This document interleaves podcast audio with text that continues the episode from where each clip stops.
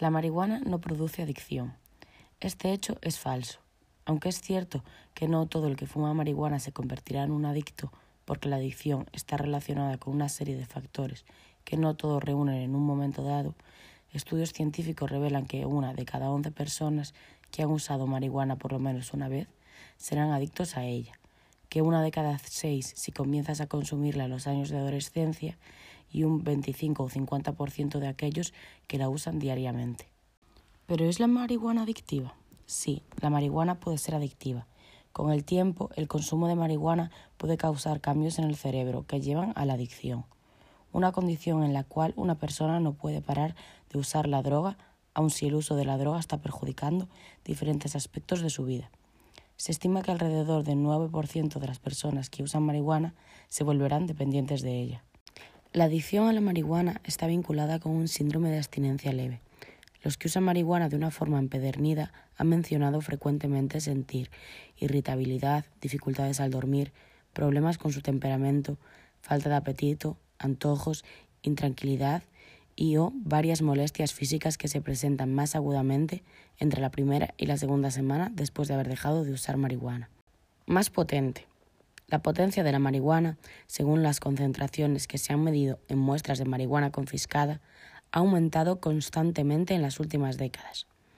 A comienzos de los años 1990, el promedio de la cantidad de THC en las muestras era aproximadamente de un 3,7% en la marihuana y de un 7,5% en la sin semilla, un tipo de marihuana más potente de plantas femeninas especialmente cultivadas con este propósito. En el 2013 era de un 9,6% en la marihuana y de un 16% en la sin semilla.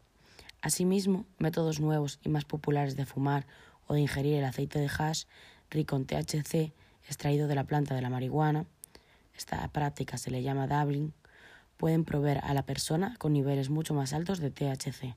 En general, un extracto de marihuana tiene un contenido de THC de más del 50% y se han encontrado muestras con más del 80%.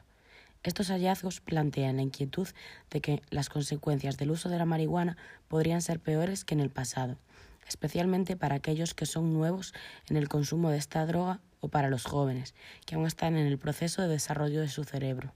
Los científicos todavía no saben hasta dónde pueden llegar las consecuencias de exponer el cuerpo y el cerebro, especialmente el cerebro, cuando aún se está desarrollando, a concentraciones altas de THC, o si el alza en número de visitas a la sala de emergencia por personas que han mostrado haber consumido marihuana tiene algo que ver con la potencia más alta del THC en la marihuana.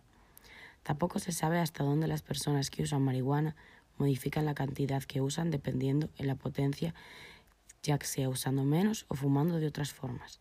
Estudios recientes indican que puede ser que las personas experimentadas en el uso de la marihuana acomodan la cantidad que fuman e inhalan para nivelar la potencia que creen que tiene la marihuana que están usando, pero no son capaces totalmente de compensar las variaciones que hay en potencia. Por lo tanto, podríamos concretar que la marihuana como tal no es muy adictiva, o al menos no lo era. Pero hoy en día la cosa es distinta, cuando vemos cómo las diferentes industrias adaptan esta planta para el público provocando unas consecuencias en la población que aún no somos capaces de medir con exactitud.